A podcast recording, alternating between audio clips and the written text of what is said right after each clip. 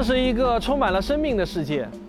不过，生命无常啊，在自然情况下，一个物种它也会灭绝。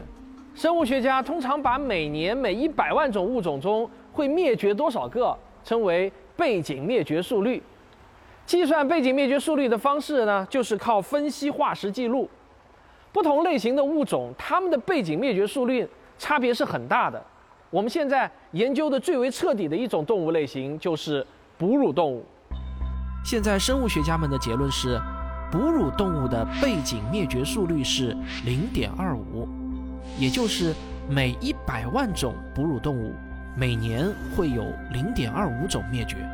换句话说，今天地球上生存着大约五千五百种哺乳动物。那么正常来说，每七百年差不多就会有一种哺乳动物消失。不过，我们的地球上呢，也总是在不断的产生新的物种。在正常年份啊，物种产生的速率它总是大于灭绝速率的。所以呢，我们地球上的物种总是在不断增多的。但是大灭绝时期则不同了。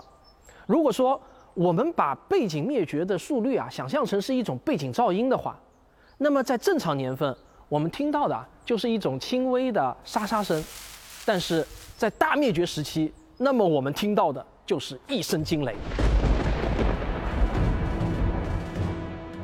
地球上曾经发生过五次物种大灭绝的事实，可以说震惊了生物学界。但是，随着对物种大灭绝的深入研究，一件令人震惊百倍的事情逐渐浮现了出来。生物学家们惊讶地发现，我们生活的这个时代，物种灭绝的速率远远高于正常的背景灭绝速率。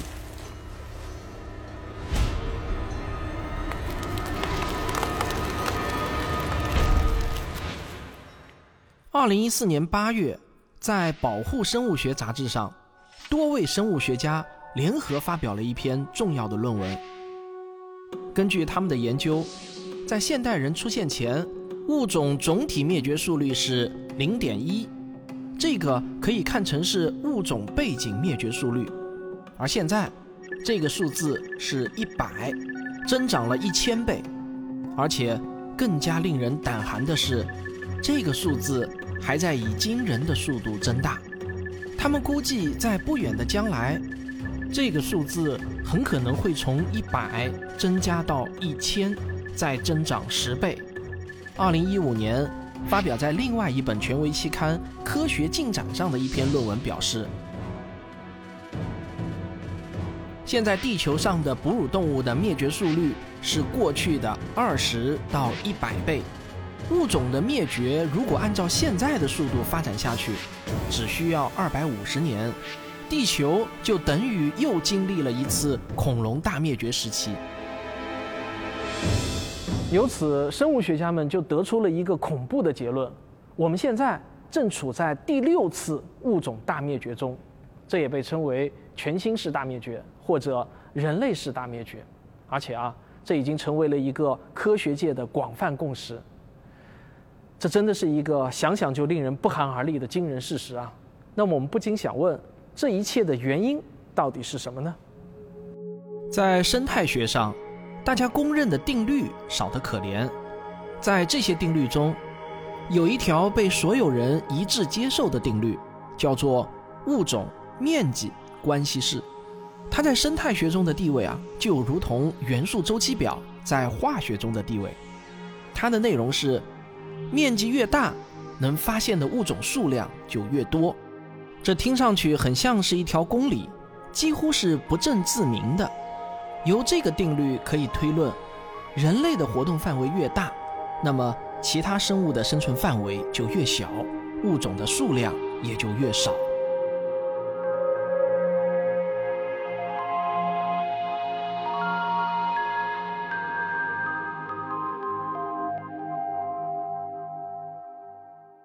在工业革命之前，人类消灭物种主要靠的是捕杀，走到哪里灭到哪里。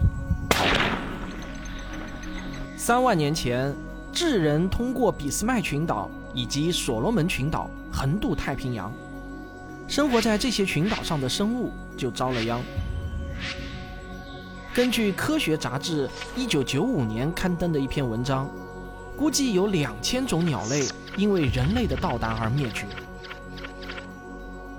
大约两千多年前，人类来到了马达加斯加群岛，几乎灭光了岛内的所有巨型动物，例如象鸟、狐猴、马达加斯加河马等等。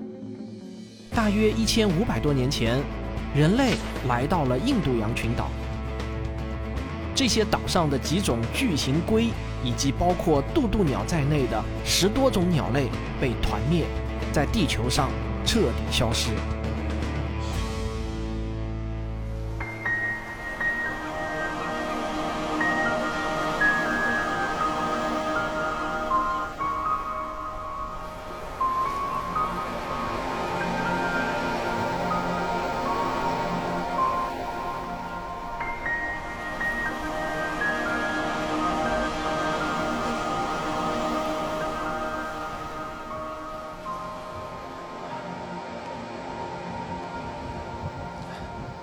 岛上的物种之所以那么脆弱，就是因为啊，它们生活在一个相对封闭的环境中，而且种群的数量也不是很多。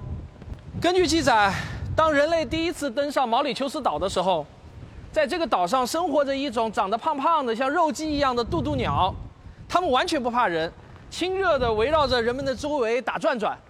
当然，人们也毫不客气地把它们给变成了烧鸡。没过多久，这种天赐的美食就被人们给吃绝了。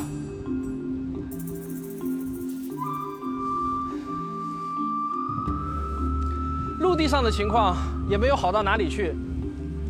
欧洲的比利牛斯山羊、泰班野马，还有塔斯马尼亚袋狼，以及非洲的阿特拉斯棕熊，还有爪哇虎。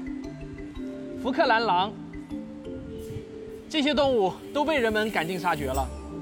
二零一八年三月十九日，世界上最后一头雄性白犀牛也悄然离世，地球上的又一种大型哺乳动物永远的消失在了宇宙中。但是，比捕猎更狠的是人类对森林的砍伐。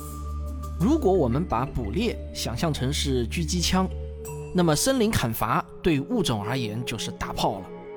还是根据物种面积定律，我们可以计算出，每年丢失百分之一的森林面积，就会导致大约百分之零点二五的物种消失。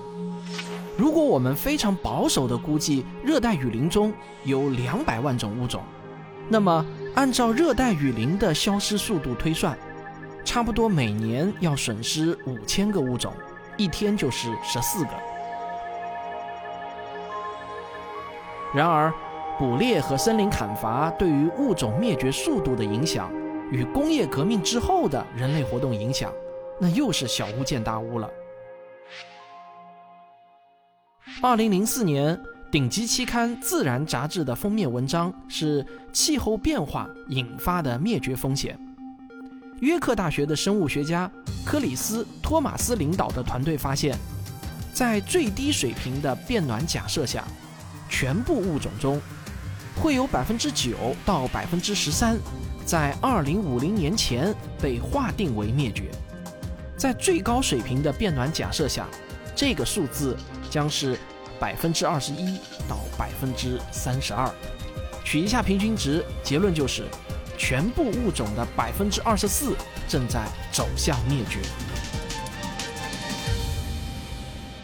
全球变暖的最直接一个后果就是造成了珊瑚的大面积死亡，因为珊瑚对海水温度特别敏感，上升一点点都会导致珊瑚虫的死亡。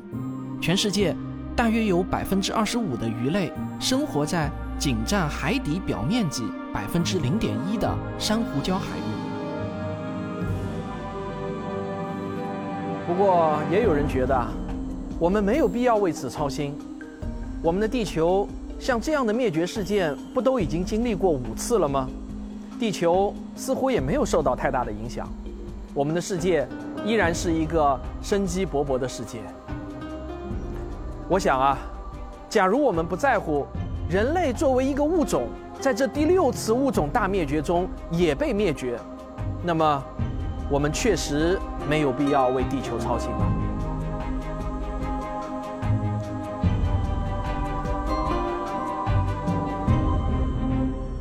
朋友一生一起走，那些日子不再有。一句话，一辈子，一生情，一杯酒。来一杯酒，一杯酒。好，我要开车，那我就我就品茶带酒了。哦哦，你的。哎，林总，呃，有有什么有什么好车推荐吗？我现在台车感觉马力不是很足，我打算把我的车直接就翻倍。马力足的话，我觉得四点五以上排量啊。四点五，还有没有更高点啊？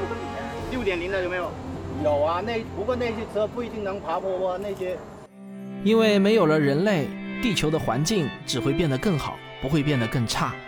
在人类灭绝之后，用不了一千万年，地球上的物种数量又会恢复回来。但是，如果我们希望人类能成为第六次大灭绝的幸存者，则取决于三点：第一，我们是否承认这个可怕的但正在发生的事实。第二，有多少人对这件事情操心？第三，是否有足够多的人呼吁政府采取行动？全球变暖到底是不是人类活动造成的呢？平时啊，我们在各类媒体文章上会读到各种各样的观点。那么，我们到底该信谁呢？在全球气候变化这个领域。就有一个非常权威的科学共同体，它叫做联合国政府间气候变化委员会，简称为 IPCC。IPCC 在2007年的报告中，把全球变暖的首要原因归结于人类燃烧化石燃料，置信度标记为非常可能。到了2013年，则改为了极有可能，标记为至少百分之九十五的可能性。而到了二零一九年九月的最新报告，IPCC 则用了具有压倒性的证据表明这样的表述方式。这份报告由来自三十六个国家的一百零四位科学家共同撰写，引用了六千九百八十一份文献。可以说，这是迄今为止人类对于全球变暖问题最具权威的一份报告。这份报告。向全人类发出了紧急呼吁：我们必须减少温室气体的排放，否则对于人类自身来说，后果将是灾难性的。此时此刻，正是我们这一代人意识到了问题的严重性，并且发出了我们的声音。无数人微小的努力汇聚成了巨大的力量。在几百年后，当人类终于可以长吁一口气。庆祝自己侥幸躲过了第六次物种大灭绝的劫难时，我相信，孩子们会感谢你我的。